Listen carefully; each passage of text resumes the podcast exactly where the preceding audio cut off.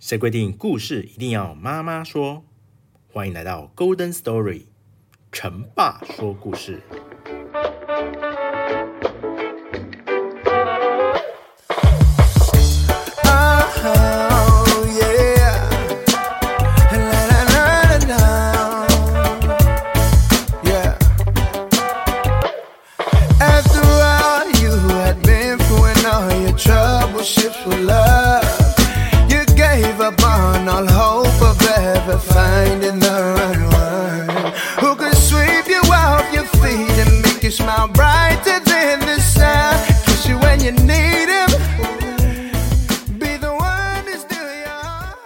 Hello，大家好，欢迎来到 Golden Story，成爸说故事。我们今天的故事呢，要继续讲我们亚森罗平的故事喽。好，那我们今这次的故事啊，是八一三之谜，主要是要讲亚森罗平的两极生活。那故事呢，今天的故事会在一间豪华大旅馆发生的事情。那各位请准备好，我们即将要开始说故事喽。开普敦钻石大王鲁道尔夫·克塞尔巴赫是一个身材高大的中年人。他于一周前来到巴黎，住进了豪华大旅馆的四一五号房。这个套房里有三个房间，两间大的是客厅和主卧室，面朝林荫大街；另一间小的是秘书夏普曼的卧室。窗户紧邻如带街而开。这间房隔壁是为了即将到来的克塞尔巴赫夫人预定的五间房。这天，刚走到客厅门口的克塞尔巴赫先生猛然站住了。他觉得自己的行李被人动过，而且这已经不是第一次了。几天来，这种状况一直发生着。这令克塞尔巴赫先生非常不安，于是他打电话到警察局，希望他们派人来调查。警察局的侦探古莱尔一口答应，这才使他悬着的一颗心呐稍稍落了地。对于主人的担心，秘书夏普曼不以为然。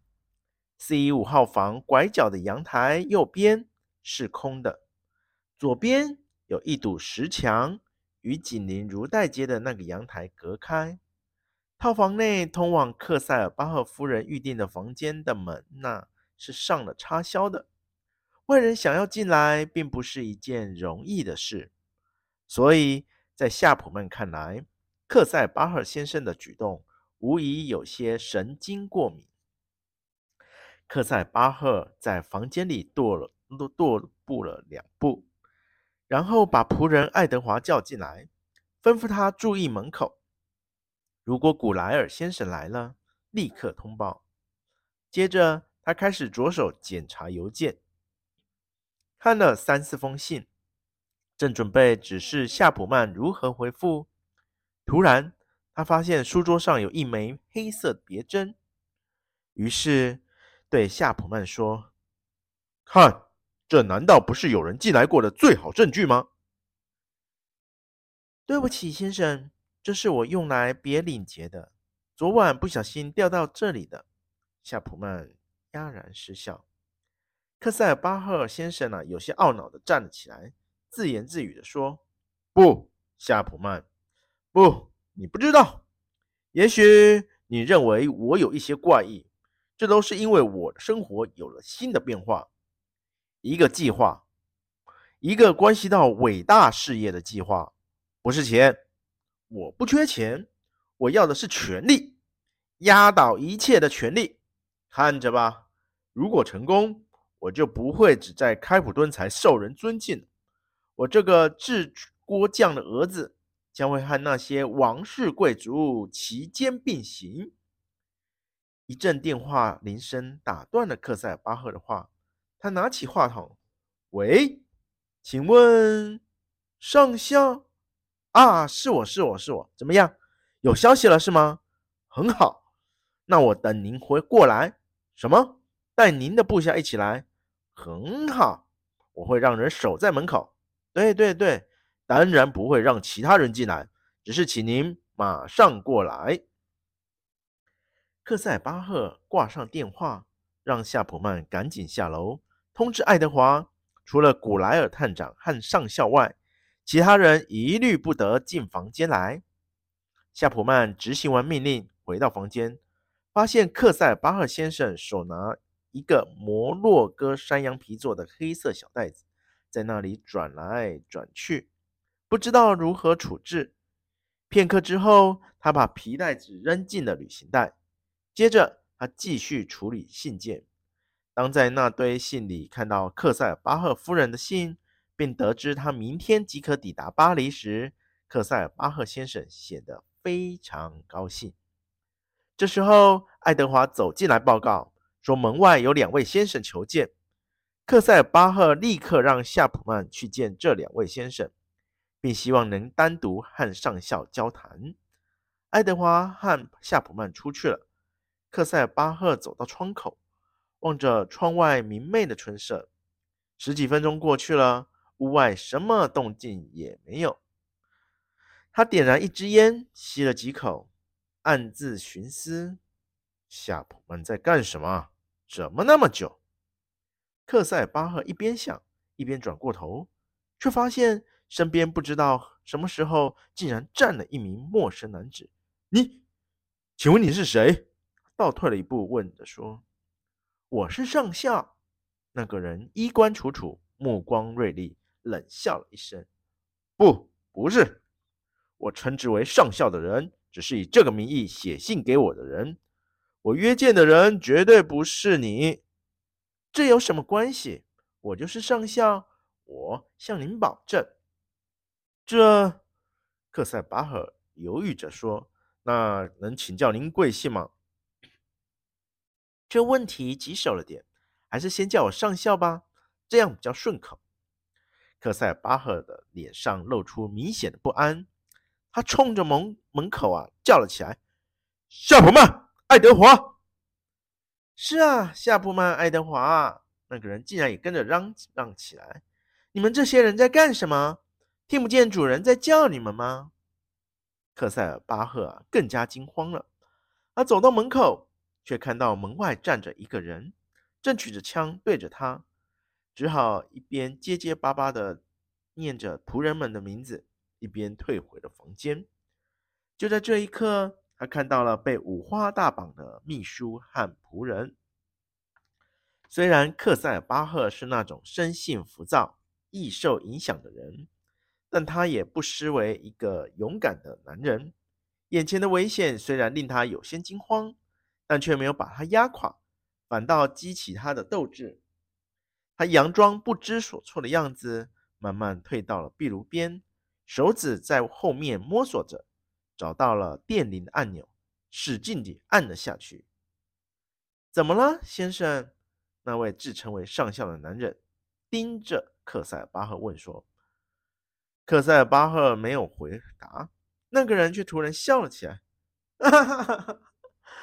您在按铃呢？你想惊动整个旅馆是吗？来不及啦，转过头看看吧，电线早就被剪断了。克塞巴赫心有不甘，他猛然转过身，一把抓过旅行袋，从里面摸出一把枪，对准面前的人扣了扳机。先生，您的枪里面好像只有空气耶。克塞巴赫没有作声，又扣动了两下。却什么事情都没有发生。来呀、啊，你再来几下吧。怎么了？没子弹啊？真是可惜。看你握枪的姿势，一定会很准的，是吧？那个人就这样一边说着讥笑的话，一边坐在一把椅子上，然后指着另一把扶手椅对克塞尔巴赫说：“请坐吧，先生，放轻松点，我们聊聊，好吗？”克塞巴赫有些愕然，他搞不清楚眼前这个人的身份，但从他刚才的语气感觉到，要解决这件事啊，并不困难。想到这，克塞巴赫就拿出钱袋，从中啊抽出一叠厚厚的钞票，问说：“说吧，你要多少？”什么意思啊？那个人有些难以理解。过了好一会儿，才大声叫：“马尔科！”门外拿枪的那个人走了进来，拿着马尔科，这位好心的先生好像知道您在谈恋爱，这些钱是他要送你的。马尔科接过钱，又出去了。陌生人继续对克塞尔巴赫说：“瞧，我很配合地完成您的要求。现在你该认真听听我来这里的目的，并以相同合作的态度来做下面的这些事。简单的说，我想要两件东西：一只黑色的摩洛哥山羊皮带和一个乌木小夹子。这两样东西应该都在你的身上，交给我吧。”“不。”什么都没有，我把他们都烧了。啊！陌生人低吼了一声，把克塞尔巴赫的手臂扭了过来，恶狠狠地说：“我可不喜欢被唬弄哦，先生。昨天你带着一包东西到里昂信贷银行去了一趟，在那里你租用了九排十六号的保险箱，在出来时你带着那包东西没有了。我说的没错吧？”是的，此时克塞巴赫反认镇镇定了。换句话说，皮带和乌木夹子都在保险箱里。现在快把钥匙给我！不，不行！陌生人大发雷霆，叫来门外的马尔科，将克塞巴赫绑了起来，又从他的身上搜出了一把镀镍的小钥匙，那上面清楚的刻着九排十六号。几个小字，告诉我密码，克塞巴赫先生。机会只有一次，否则我手下的枪可能会走火。陌生人威胁着说：“朵诺瑞。”克塞尔巴赫很无奈的低声说：“朵诺瑞，开锁的暗号吗？克塞尔巴赫夫人的芳名好像就叫做朵诺瑞呀，真有趣。马尔科，你马上去办这件事。”千万不能出错！我再说一次，先去找热罗莫，把钥匙交给他，告诉他开锁的暗号，然后你们一起去银行，带走保险箱里面的所有东西。我继续守守在这里。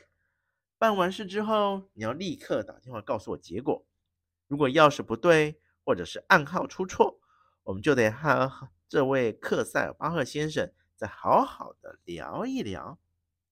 不会错的，克塞巴赫表情有点怪异的说：“嗯，这似乎有点不对劲。你就那么肯定我们搜不出什么是吗？不对，你想拖时间，还是你在等人？不会的，我们不会被打扰的。”他的话还没说完，前厅的门铃突然响了起来。克塞巴赫的眼睛里啊，燃起了希望的光芒。陌生人愣了一下，立刻吩咐马尔科。堵上巴克塞巴赫的嘴，自己轻轻的走进前厅，指着角落里的人说：“来，马尔科，帮我把这两个家伙弄到卧室里。”一切收拾妥当，陌生人站到离门很近的地方，大声说：“先生，您的仆人不在啊！不用不用，您继续忙，我帮你开门。”说着，他打开了门。请问这是克塞尔巴赫先生的房间吗？门外站着是一个身材魁梧的男子，两眼炯炯有神，手里握着一顶礼帽。是的，请问您是？我我和克塞尔巴赫先生约好的，他今天早上打过电话给我，他应该在等我哦。哦，请稍等，我这就去通报。陌生人慢慢退回客厅。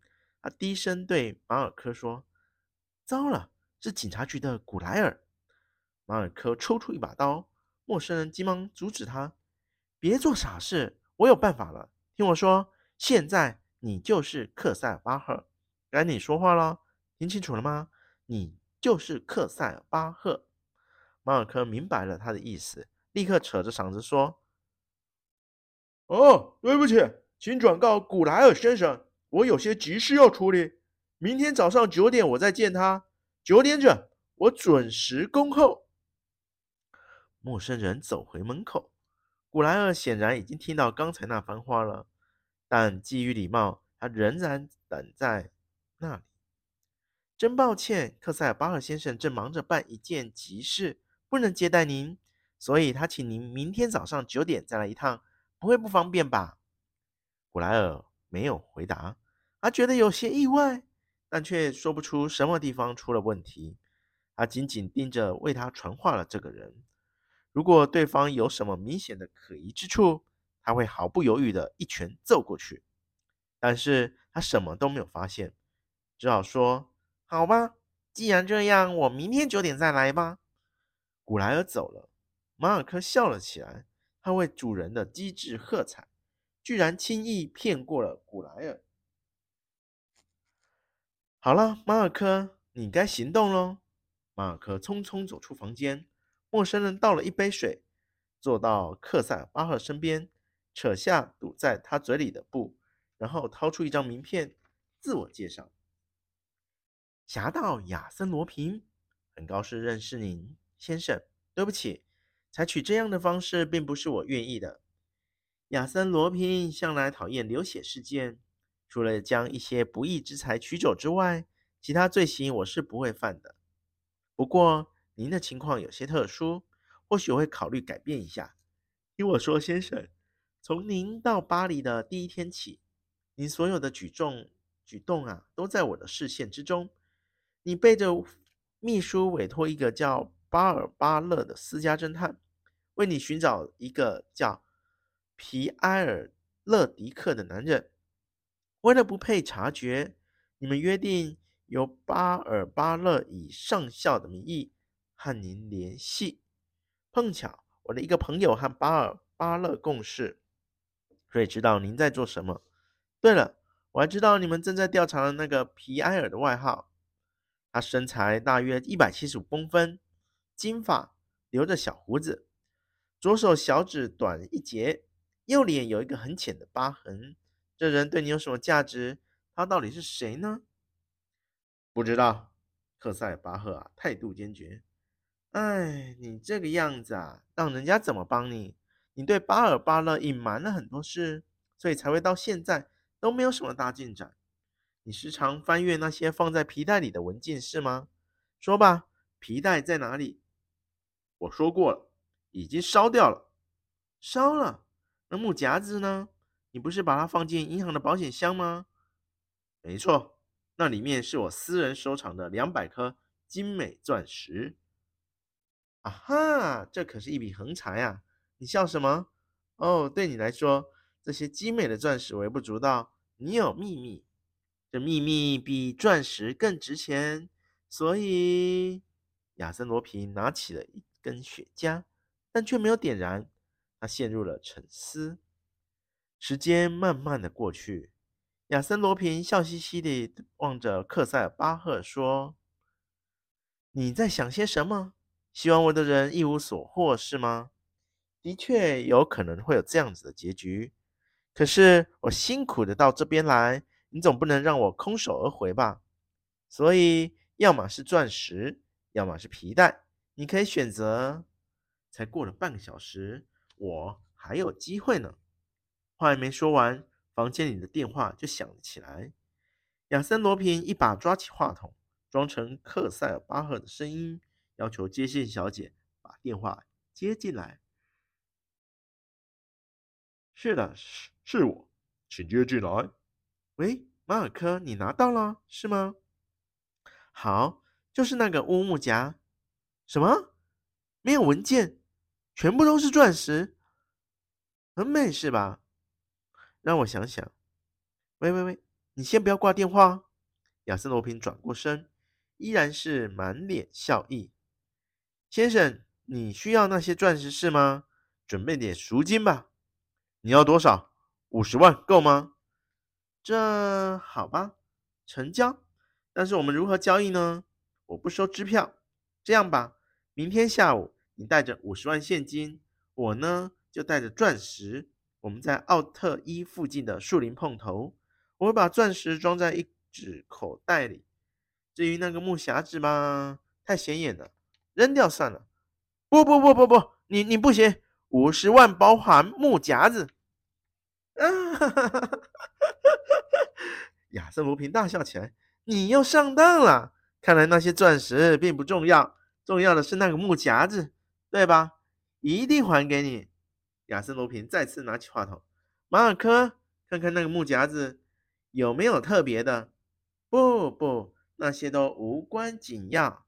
再看看上面有一块象牙坎片，对，仔细看看这个这个盖子。”亚森罗平看了克塞尔巴赫一眼，声音兴奋起来：“是马尔科，我们成功了！”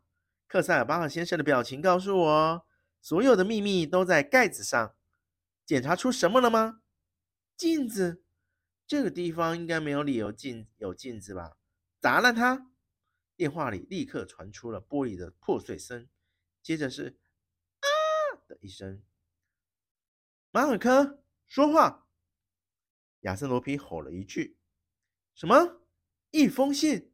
太棒了！先把这封信的内容念来听听。都在黑皮套里的信的副本。”很好，拆开它。